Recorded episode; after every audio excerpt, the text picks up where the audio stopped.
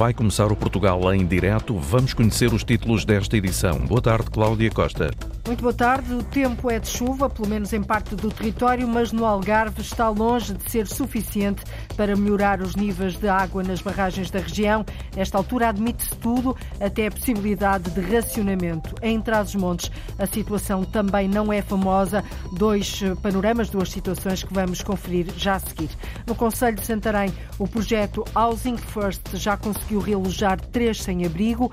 Em agosto eram 30 os que viviam na rua, agora são 45. Ao fim de 20 anos a dormir e a deambular pelas ruas, Mariano tem finalmente um teto, uma casa equipada e abriu as portas ao repórter João Ramalhinho.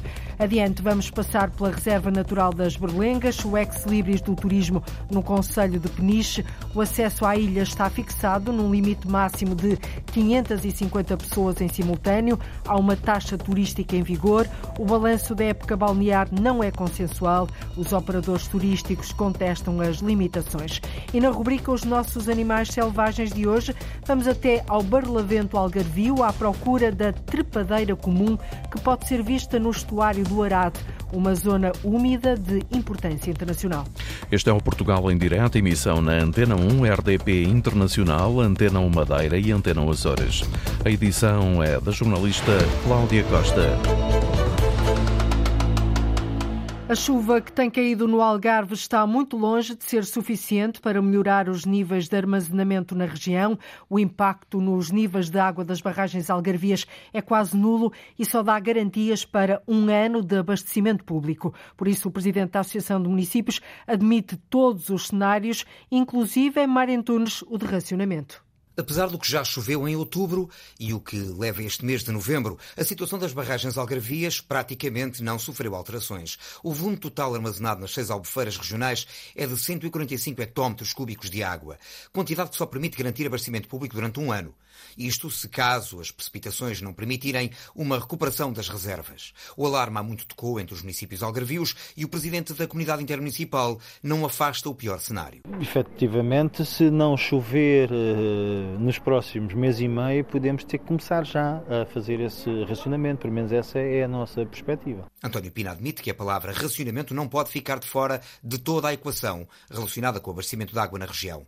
E não basta encontrar soluções de curto prazo. É preciso preciso definir um modelo para o futuro. É preciso pensar o modelo para o Algarve para os próximos 30 anos. Uh, seja da forma como consumimos água no circuito urbano, seja como consumimos a água dos furos para a agricultura, que agricultura é que é possível ter na nossa região, uh, porque todos estes atores são consumidores de um recurso que afinal percebemos finalmente que é escasso, que é a água doce, a água potável. Parte do modelo está ligado ao Plano de Recuperação e Resiliência, que dispõe de uma verba de 200 milhões de euros para esse efeito. O investimento em curso desenvolve as bases do Plano Regional de Eficiência Hídrica do Algarve. Há medidas para reduzir a procura e aumentar as fontes de abastecimento. Uma é a desalinizadora, mas também tinha pensado a ligação uh, ao Pomarão, Uh, também seria uma nova fonte de abastecimento. Esse, esse estudo está uh, também já uh, a ser feito por forma também para, para a avaliação do impacto ambiental. Tem depois a outra componente que é da, da eficiência dos sistemas, seja no circuito urbano e uh, tivemos uh, já algum, um conjunto de investimentos uh, a serem financiados e alguns estão já em obra.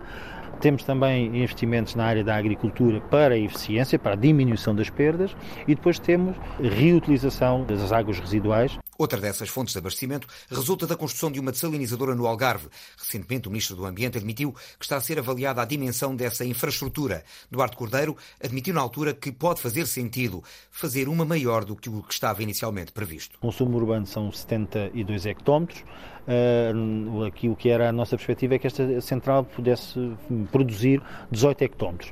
Uh, depois, no decurso uh, já de, de, dos estudos de, de, preço e do, daquilo que era a perspectiva do Ministério do Ambiente anteriormente, é que ela ficasse por metade, sendo que continuamos a insistir que, aproveitando esta oportunidade única do PRR, financiar a 100% esta desanalizadora, que devíamos ir ao máximo. e talvez teremos que pensar se esta é só a primeira de uma segunda. Uma ou duas centrais de desalinização, os cenários que podem estar em cima da mesa para o futuro do setor da água no Algarve. Nesta altura, no Algarve, todos os cenários, como percebemos, estão em cima da mesa. Em Trás-os-Montes, a situação também está longe de ser desejável. Apesar da chuva dos últimos dias, ainda há barragens que não subiram os volumes de armazenamento. Arcoçó, em Chaves, continua com um volume de 6% e Valmadeiro, em Mirandela, com 9%. São aquelas que apresentam os níveis mais preocupantes. A seca prolongada, as percentagens mínimas de água no solo, bem como a utilização para consumo humano, poderão ajudar Afonso de Souza a entender esta realidade.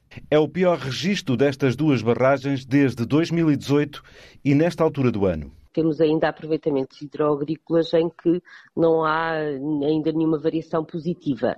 Também, algumas delas eh, são, são também aproveitamentos hidroagrícolas que, que estão eh, a ser utilizados também para, para, para captação de, de águas eh, para consumo humano. Carla Alves é a diretora regional de Agricultura e Pescas do Norte. Ressalva que a chuva ainda não chegou com tanta intensidade como se crê a alguns locais. De facto, a chuva tem sido pouca ainda na zona do, quer do Alto Tâmega, eh, quer na zona também de Mirandela, portanto, e que não, não se registram nestes aproveitamentos aqui grandes de aumento nenhum. Eh, os solos, de facto, também estavam muito, muito secos, absorvem ainda muita, muita água eh, e ainda não fez eh, aumentar o armazenamento útil. Para lá de Arcossó e Valmedeiro, há também a da Burga, em Alfândega da Fé, com apenas 11%, e a de Gostei, em Bragança, com 12%. Mas não é tudo negativo.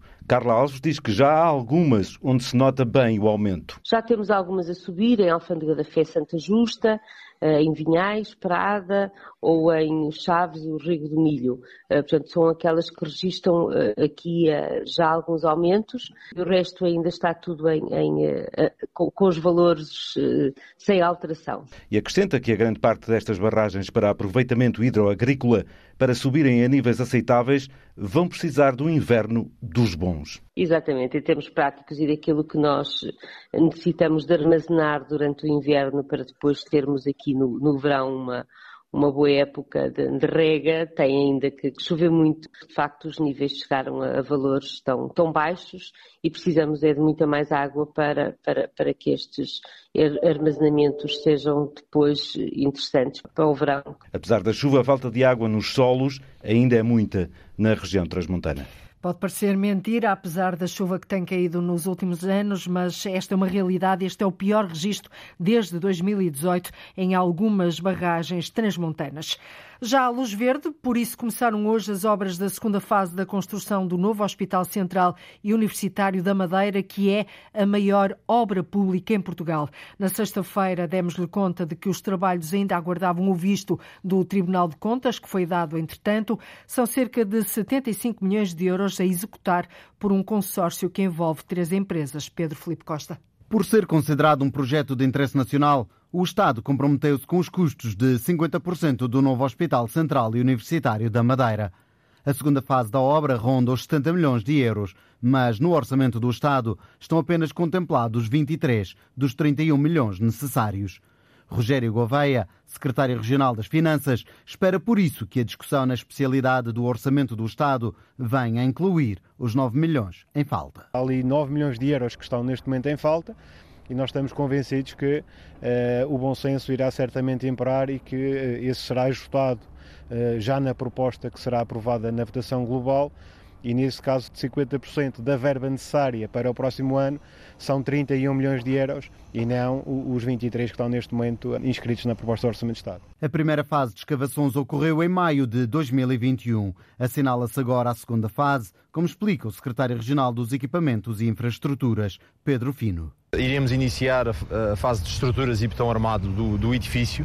Eh, nós, neste momento, estamos a, a, trabalhar, estamos a fazer os trabalhos preparatórios, portanto, estamos a montar as gruas eh, de apoio eh, à fase de estrutura e betão armado. Segunda fase que termina daqui a dois anos. O governante assume, por isso, a pressão da falta de mão de obra e da inflação. Devido à inflação, tem havido falta de matéria-prima, tem havido aumentos de, de, valores de vários materiais, o ferro e o alumínio, e, portanto, neste momento há muita. Há alguns problemas, há muita pressão no setor da construção civil e há inflação nos, nos materiais. E também há um problema que uh, as empresas terão de contornar que há falta de mão de obra. Lá está, eu espero que dentro de um ano tende a estabilizar o mercado. Mais de 100 parcelas de terrenos e habitações foram expropriadas por mais de 26 milhões de euros. 2027 é a data apontada para a conclusão do novo Hospital Central e Universitário da Madeira, orçado em cerca de 350 milhões de euros. E, começaram assim hoje as obras desta segunda fase da construção do novo Hospital Central e Universitário da Madeira, que é a maior obra pública em Portugal. Entremos. Ora, aqui é a casa de banho, equipado. E o seu quarto? É, às vezes foi. Estou mais alegre, já estou mais gordinho. Quem é João Ramaninho? Mariano tem 61 anos, 20 dos quais em situação de sem-abrigo. E agora, na Casa Nova, desfia memórias. Ui, passava frio.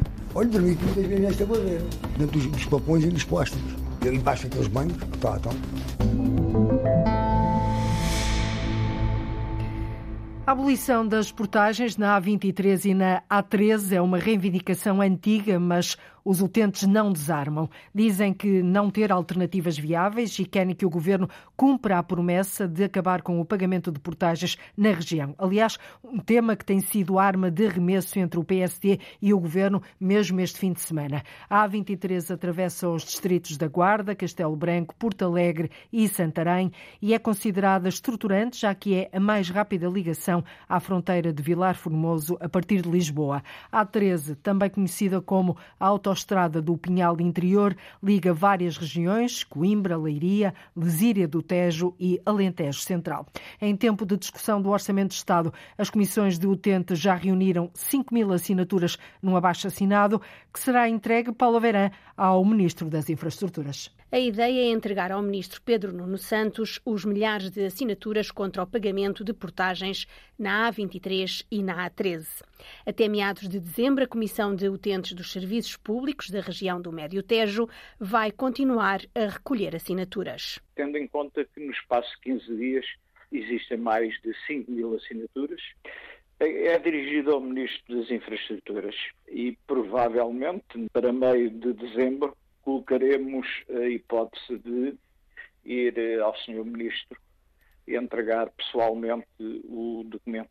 Manuel José Soares, porta-voz da Comissão de Utentes do Médio Tejo, explica que com a construção destas autoestradas deixou de haver alternativas viáveis. Muito do percurso, quer na A13, quer na A23, foi feito em cima de vias rápidas que já existiam, onde não se pagava portagem e que deixou o conjunto da população e as suas atividades económicas sem alternativas.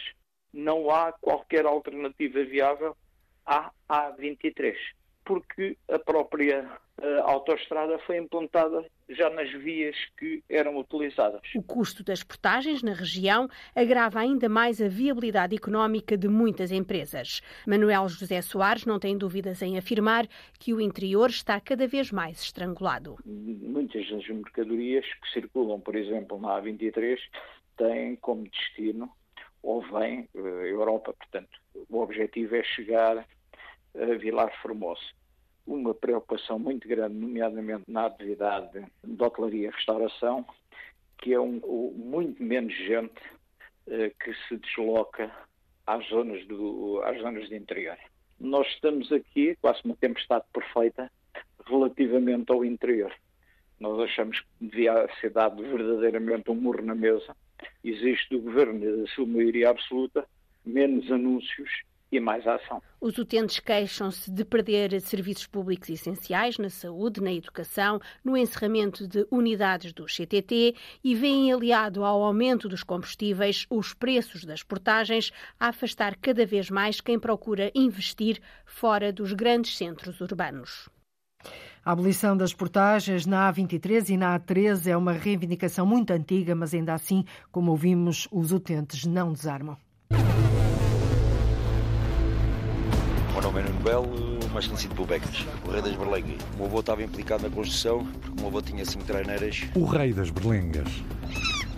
As berlengas estão situadas a oeste do Cabo Carvoeiro, a 15 km de Peniche. são compostas por três ilhéus. Três ilhéus que atraem cada vez mais turistas. E no aspecto de deixar o lixo fora dos sítios, isso não, também são bem comportadas. Têm essa preocupação, sim. A aumentar o número de sem-abrigo no Conselho de Santarém. Em agosto eram 30, agora já são 45. A grande maioria homens, têm uma média de idades entre os 45 e os 60 anos e vivem quase todos em casas devolutas sem telhado. Concluída a fase de diagnóstico e sinalização, a Cruz Vermelha de Santarém, através do projeto Housing First, já conseguiu realojar três sem-abrigo. Um deles viveu 20 anos na rua, agora abriu as portas portas da nova casa ao repórter João Ramalhinho. Mariano tem 61 anos, 20 dos quais em situação de sem-abrigo e recorda um percurso muito duro. Estava a viver no chão e fui preso, saí da cadeia, andei dois anos aí na rua. Na rua já andei a fazer a verdade há uns 20 anos mais ou menos. Ui, passava frio. Olha, dormi aqui muitas vezes nesta barreira, dentro dos, dos papões e dos plásticos. E ali embaixo daqueles bancos que estavam.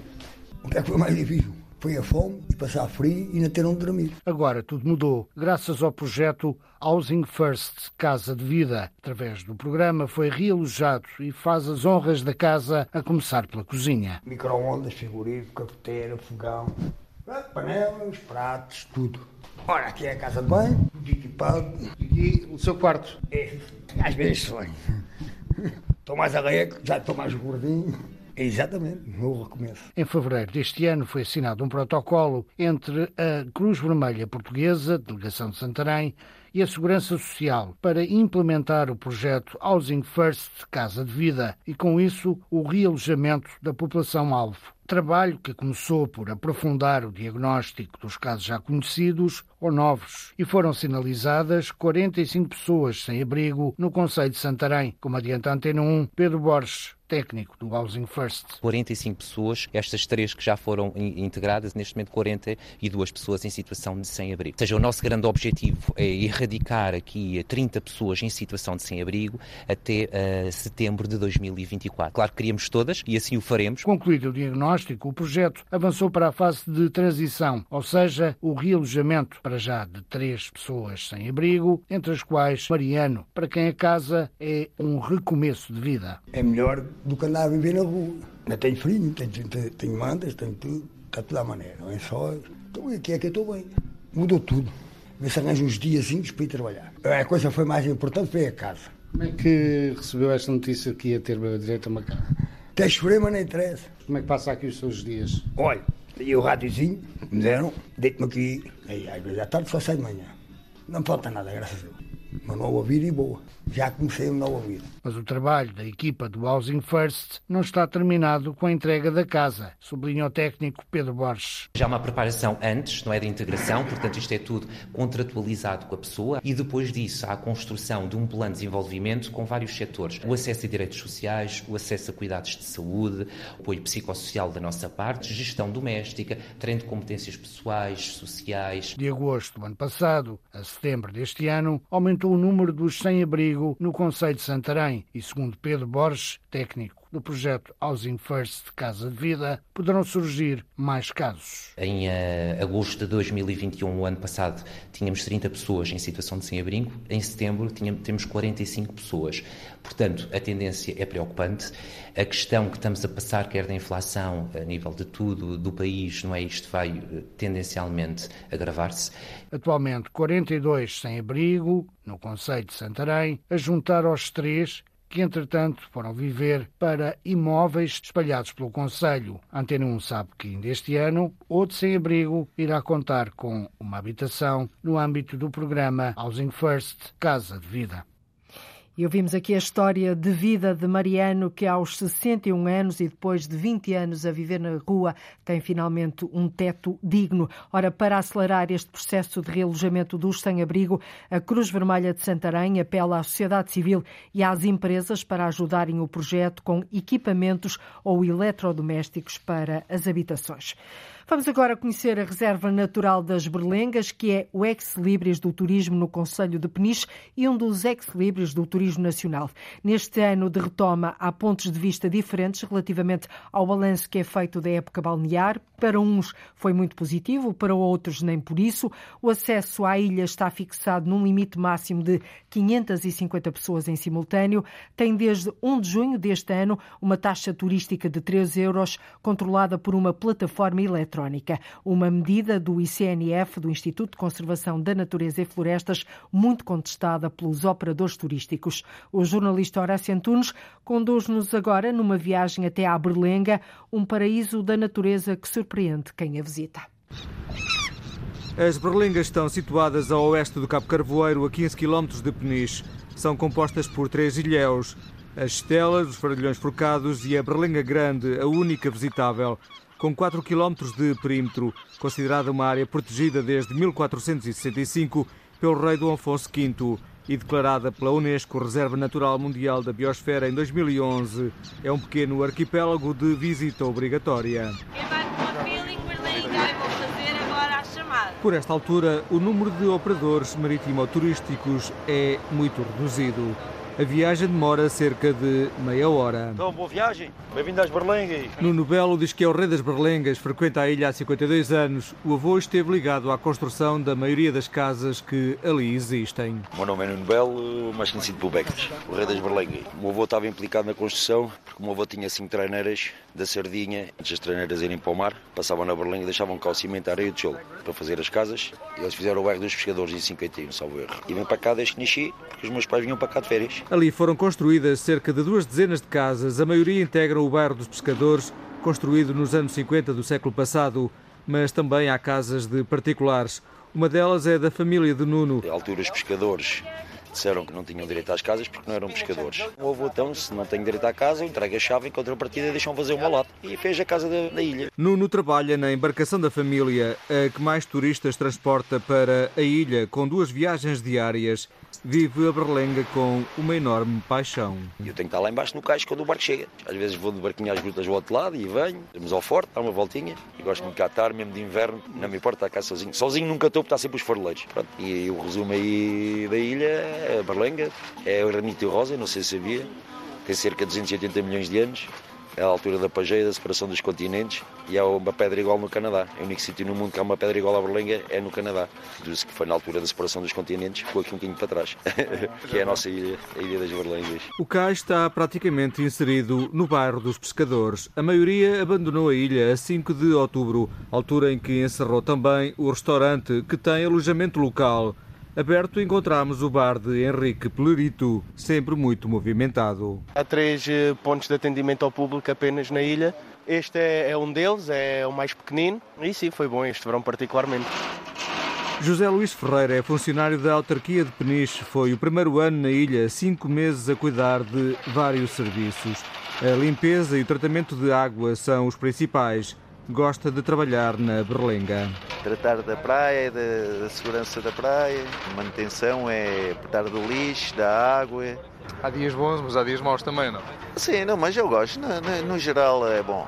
Fiquei surpreendido pela positiva, sim. Fico na casa da Câmara, na Berlenga mesmo. E no fundo as pessoas, a impressão que, que deixam? Eu gosto das pessoas, são simpáticas. Nunca tive problemas de maior. E no aspecto de deixar o lixo fora dos sítios, isso não, também são bem comportadas. Têm essa preocupação, sim. Na pequena praia que parece uma ferradura, Mabília e José Martins mostram-se encantados com a Berlenga. Ainda foi melhor que aquilo que eu estava à espera. Eu, para mim, ficava aqui agora uma semaninha, é uma paz, uma tranquilidade espetacular. Não podia ser melhor. É a primeira vez? É a primeira vez, sim. Melhor do que eu pensava, vale a pena. Fomos ao forte, vimos as grutas no barco mais pequeno. É, bem, isso então é, é espetacular mesmo. Fizeram os percursos também pedonais? Sim, sim, fizemos quase todos, acho eu. Já, já estávamos cansados. é muito a subir. Bom, na altura do assim, mais do verão, vimos aqui se calhar passar aqui uns dois dias. Foi muito bonito.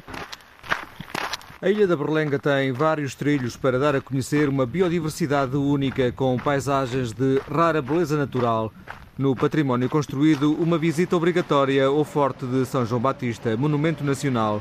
Quem visita a ilha fica maravilhado. Franco Vilarinho e Tércio Querido são do Porto, fizeram uma paragem no Forte e manifestam-se surpreendidos. Estou a adorar. Em termos de, de, de espaço, a ilha é grande, uma ilha bastante grande. Não sabia que tinha este forte aqui e a cultura, e o, isto é muito antigo, não, mas agora já sei. Já cá estive em miúdo, não tinha já ideia. Está a ser muito interessante, é um pequeno paraíso. Acho que é um sítio para se ficar pelo menos uma noite. Ver o fim do dia, o nascer do dia, acho que é bastante interessante e lá está, e tentar apanhar um dia com sol. Hoje com nevoeiro é uma beleza diferente. Num dia de sol penso que será ainda mais encantador. E quem quiser permanecer mais tempo na ilha tem o alojamento local com restaurante ou então pode tornar-se sócio da Associação dos Amigos da Berlenga que funciona no Forte de São João Batista, monumento nacional de visita obrigatória e que oferece algumas condições Tony trabalha ali há mais de duas décadas. Inicialmente fora um forte militar, basicamente. Depois disso foi uh, adaptado a uma pousada de luz, salvo seja, pá, e pós 25 de Abril, como muitos outros edifícios, acabou por ser, por assim dizer, abandonado. Não é? Hoje em dia é uma casa-albergue, por sua vez é sede da Associação dos Amigos da Berlenga, já desde 75 até hoje. É um edifício com 400 anos, no meio do mar. E a experiência que aqui se tem é quase como que um retiro. Pelo menos 60 ou 70 ou 80% dos visitantes à ilha passam aqui no castelo. Posso dizer que há coisa de um ano ou dois, se não estou em erro, vieram cá perto de 80 mil pessoas. Alexandre Jorge também trabalha no Forte de São João Batista. Conhece a ilha como ninguém e conta-nos o que faz no tempo livre. Nas minhas horas vagas gosto de pegar no barco, dar uma voltinha, mergulhar, tirar umas fotografias debaixo da água e ver as grutas. A tonalidade da, da cor da, das grutas por dentro é, é, sempre diferente do que da pedra que a gente vê por fora. Pedra cor-de-rosa. Bastante vivo. Depois vemos os líquenes, vemos nos tetos das grutas os fetos. Então vemos a tonalidade de verde, rosa, o rosa a descolorar um bocadinho, a ficar branco dos líquenes e depois vemos a tonalidade de azul da água, que é o que vemos eh, muito na Carolina do Norte, no Ouvido Furado e aqui mesmo também na Gruta Azul. Estava a dizer que maio é bonito. É, maio é muito bonito. Uh, a ilha ainda está muito verde devido à primavera. Florida, vê-se muitos tipos de aves marinhas também aqui. Não é só gaivotas então? Não, não. Nós temos também cagarras, temos os corvos marinhos, falcões aqui escondidos, junto a esta falésia aqui da, da Praia do Forte e também na Cova do Sonho. O que não falta aqui é Alguns pombos também? Pombos, lagartixas, também à noite ouve-se muito, agora nesta altura, os gansos a passar devido à migração deles. É um paraíso, isto aqui é, é, é uma pérola no meio do oceano. Há dias agitados, maus? Sim, tivemos alguns dias de mar bastante agitado. Logo no início da época, em junho, tivemos aí uma, uma tempestadezinha, vimos aí ondas a partir, mesmo aqui na Gruta São João Batista.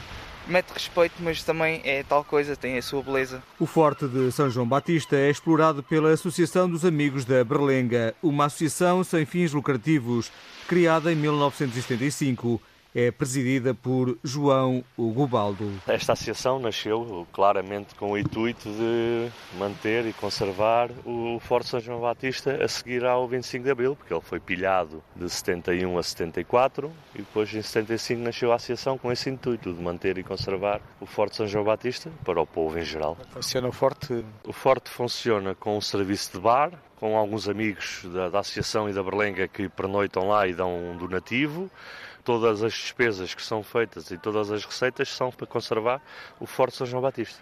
Muito à base do arranjar os quartos, arranjar eh, as janelas, água quente, eh, água deschanalizada, todas essas coisas. Não temos qualquer apoio, nem estatal, e o único apoio que temos do município é o transporte do lixo para Peniche. São quantos quartos? Quantas pessoas podem pernoitar? O Forte tem lugar para 37 amigos da Berlenga que queiram pernoitar e que levem as suas próprias coisas, não só a roupa de cama, mas também o, o alimento para poder cozinhar na, na, cozinha comunitária. Tem uma cozinha que podem usar, é isso? Com fogão, com forno, com micro-ondas, que podem usar eh, quando estão lá a pernoitar. Portanto, a zona do salão grande do forte, tanto o bar como as cozinhas, é só para quem pernoita. O bar exterior que está no, na esplanada é para quem visita.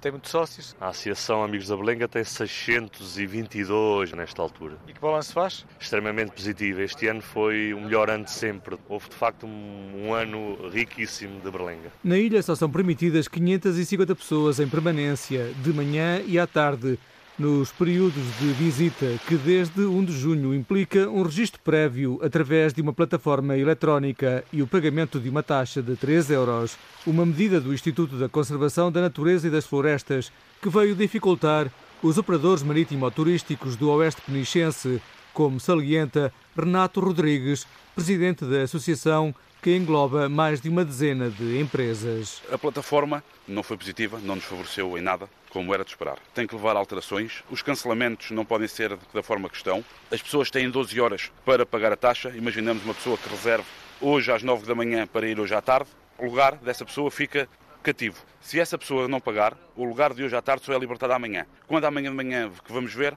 há 30, 40, 50 lugares disponíveis. Não vão mais pessoas, quando na verdade não estão na ilha os 550 que diz a plataforma. Portanto, essa parte tem que ser alterada, tem que ser alterada aos cancelamentos devido ao mau tempo. A taxa tem que ser uma coisa inclusa no bilhete. Renato Rodrigues espera que todos estes problemas sejam resolvidos no imediato, porque a plataforma veio dificultar a inscrição nomeadamente de pessoas estrangeiras. As pessoas estrangeiras, então, todos tinham dificuldade em registarem-se. No mercado espanhol, nós tínhamos agências de viagens que deixaram unicamente de trabalhar com a Berlenga. E espera então para o ano alterações? Eu não espero que isso seja para o ano. Isso é o que tem acontecido até aqui. Começamos as reuniões em março, em abril, em maio. Não pode ser. As coisas têm que ser tratadas de inverno. Tem que se começar a trabalhar a época do ano que vem. Quando começam as feiras, temos de ter isto previamente. Nós não podemos vender o produto antes e vir as restrições depois. Isso não pode ser. Isso é o que tem sido até aqui. Portanto, nós não admitimos que para o ano começamos a conversar. Não, temos que começar a conversar agora, a ferir o que está menos bem, para podermos levar isto a bom porto. Susana Rocha é responsável pela exploração do único restaurante e alojamento local. O ano até foi bom, mas é da mesma opinião. A plataforma Berlenga Pass não facilitou quem quis visitar a Berlenga. Tivemos muito trabalho e penso que foi um bom balanço. A única coisa que eu tenho a dizer é que, efetivamente, a descomplicação do Berlenga Pass nos ajudaria principalmente em relação ao alojamento. Principalmente os estrangeiros têm dificuldade em fazer o Berlenga Pass. Não é que eu discordo totalmente, eu acho que as pessoas têm de ter a noção que estão num, num paraíso, que é verdade, numa reserva natural, tem que cuidar dessa reserva. E eu acho que sim, acho que deve haver uma taxa, mas sim uma taxa turística, uma taxa descomplicada que reverta em favor da ilha, desta reserva, deste lugar maravilhoso, quanto a mim. Antes da pandemia, o número de visitantes por ano poderá ter atingido as 80 mil pessoas, mas nesta altura a maioria das estruturas de apoio já estão encerradas. As visitas à ilha da Berlenga vão continuar para alguns operadores marítimo-turísticos que prometem regressar em força a partir de maio e junho do próximo ano. E é no inverno que se prepara o próximo verão, a contestação dos operadores turísticos. E recordo que o arquipélago das Berlengas é composto por ilhas graníticas, situado no Oceano Atlântico, a 5,7 milhas a oeste do Cabo Carvoeiro, uma autêntica joia da natureza. E por falar em natureza, hoje na rubrica Os Nossos Animais Selvagens, vamos até ao Barlavento Algarvio. O estuário do Arade alberga muita avifauna. Entre as aves que se podem observar naquela zona úmida de importância internacional, está a trepadeira comum, uma pequena ave de bico fino e curvado que trepa os troncos das árvores à procura de insetos.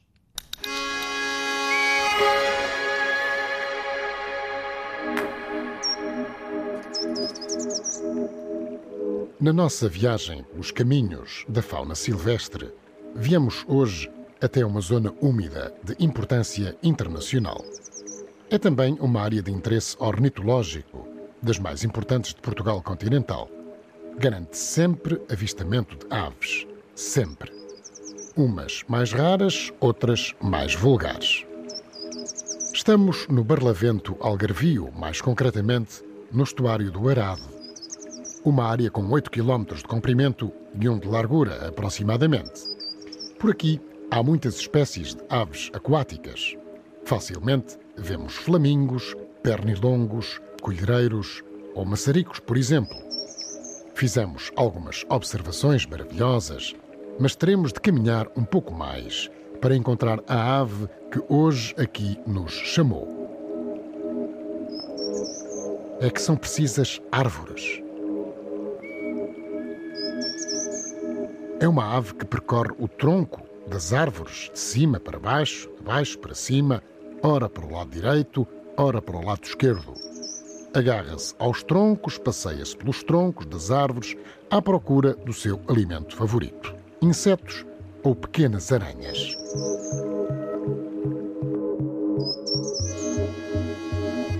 É a trepadeira comum, muito diferente da trepadeira azul que já observamos cuidadosamente num outro episódio desta série à nossa vida selvagem dedicada. Em frente a nós, numa zona arborizada, passeia-se pelo tronco de um carvalho uma avezinha gorducha e com um bico comprido e curvo. Ora, é precisamente esta característica que lhe permite encontrar os insetos ou os aracnídeos nas fissuras dos ramos ou no meio das folhas. É frenética à procura de alimento. Curiosamente, é pardacenta e o dorso confunde-se facilmente com o tronco. Se ficasse estática no tronco, conseguia passar despercebida. Mas não está estática, nem nada que se pareça. A nossa trepadeira comum continua a descer e a subir o tronco. Sobe, desce, rodopia, por isso nem sempre a vemos. Não tem mais de 13 centímetros de comprimento. A barriga tem plumagem esbranquiçada. De facto, o bico é uma excelente ferramenta para capturar as presas. De pequenino tamanho, dá para ver bem. A trepadeira come muito pelos vistos. Não está sozinha. No tronco de uma outra árvore passeia-se uma outra trepadeira.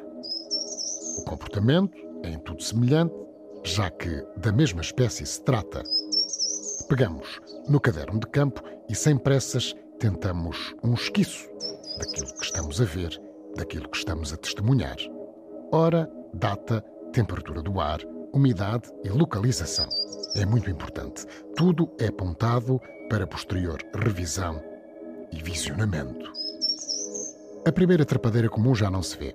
Escapou-se, se calhar, para um outro tronco para continuar a saga pela alimentação. De facto, é essa uma das angústias das espécies selvagens. Nunca sabem quando se voltam a alimentar, particularmente as grandes aves de rapina, por exemplo. O rio Arado corre a poucas centenas de metros daqui. A observação de fauna silvestre vai continuar neste magnífico estuário. É um dos mais importantes ninhos de biodiversidade existentes no nosso território.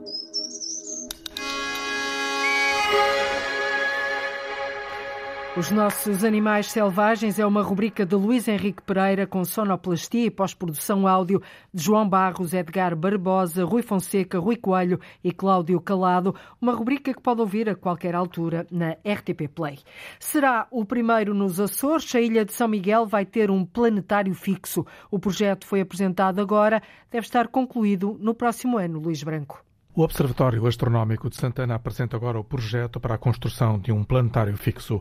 Ficará no seu edifício e servirá a todos aqueles que tenham a astronomia como interesse. O planetário fixo é uma, uma infraestrutura é, com sensivelmente 100 metros quadrados, constituída essencialmente por uma cúpula, que não é mais do que um semicírculo, uma semisfera, na qual são projetadas imagens através de um projetor 360 central sobre essa, essa, essa esfera e, uh, e, as pessoas que assistem na, na, audiência podem, através dessa projeção, uh, visualizar e assistir a situações relacionadas com a astronomia, nomeadamente estrelas, planetas, formas como certos determinados objetos se, se relacionam e se envolvem no espaço. João Muniz, do Observatório Astronómico de Santana. O projeto foi agora apresentado. A obra deverá decorrer durante o próximo ano. Esperamos no, no primeiro semestre já estar com, com a obra em curso eh, isso tudo efetivamente for de acordo com aquilo que esperamos, porque há aqui algumas condicionantes que nos preocupam, nomeadamente o aumento dos custos de construção, a questão de inflação,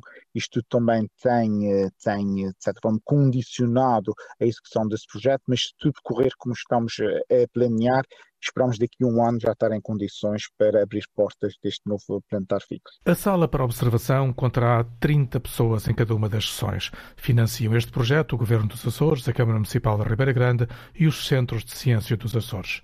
Há uma parcela deste investimento que poderá vir a ser suportado pela comunidade através do sistema de mecenato. Os Açores vai assim ter o primeiro planetário fixo. Se tudo correr bem, deve estar concluído já no próximo ano. O coração de Lisboa já bate ao ritmo do Natal, que se aproxima a passos largos. Cerca de meia centena de pequenas casas de madeira enchem o Rocio com o mercado que abriu este fim de semana na Praça Dom Pedro V.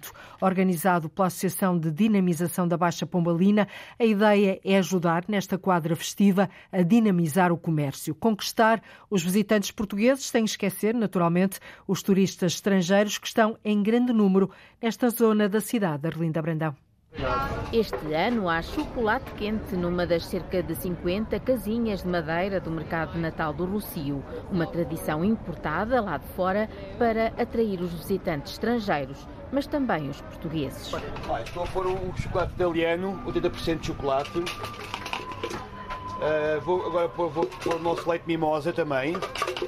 E o resto é o nosso segredo, não posso te perguntar mas sai um chocolate maravilhoso. Luís não tem mãos a medir, mas também há fila no vinho quente, outra tradição que não é portuguesa, mas ao lado há a ginginha, isso já é. E neste mercado do Lucio há também muitos outros produtos bem portugueses. Com produtos regionais da nossa província, das nossas aldeias que vêm, vêm à cidade. Que e... produtos são esses? É produtos eh, diversificados entre o queijo, entre os enchidos, entre os presuntos e tem havido da nossa parte, de facto, o cuidado de fazer uma escolha muito seletiva para que a qualidade não falte aqui no mercado da nossa Baixa Pombalina, Baixa Chiado. Manuel Lopes é o presidente da Associação de Dinamização da Baixa Pombalina. Fala da importância deste mercado de Natal também para os visitantes portugueses num coração de Lisboa cada vez com mais turistas, uma pressão que pode afastar quem prefira menos movimento. Obviamente que há momentos que nós podemos, e notamos isso, eh, que somos muitos aqui na nossa Baixa e alguns portugueses podem não gostar de ver a nossa Baixa com tanta gente como temos neste momento. Mas não podemos esquecer, por outro lado, são eh, esses estrangeiros, são esses turistas que nos visitam que ajudam o nosso comércio da Baixa, digamos, eh, a desenvolver-se e ter consumidores, porque os consumidores portugueses não seriam suficientes para manter os nossos serviços e o nosso comércio de portas abertas. O Lucio Christmas Market também tem banquinhas de doces, decorações e outros produtos típicos desta época do ano. José Custódio, também da Associação de Dinamização da Baixa Pombalina, lembra que a música popular portuguesa vai animar o recinto. Todos os sábados, no período da tarde, temos ranchos folclóricos, bandas filarmónicas, tunas académicas que aqui vem dar um bocadinho de entusiasmo e de motivação ao comércio da nossa Baixa e do Chiado. Eu acho que é muito importante esta magia e considero uh, um dos mercados mais bonitos do nosso país. Mas sem dúvida alguma que o comércio tradicional tem uma magia fantástica. Este mercado tem entrada gratuita, assim como é de graça a viagem num comboio de Natal que percorre a Baixa por estes dias.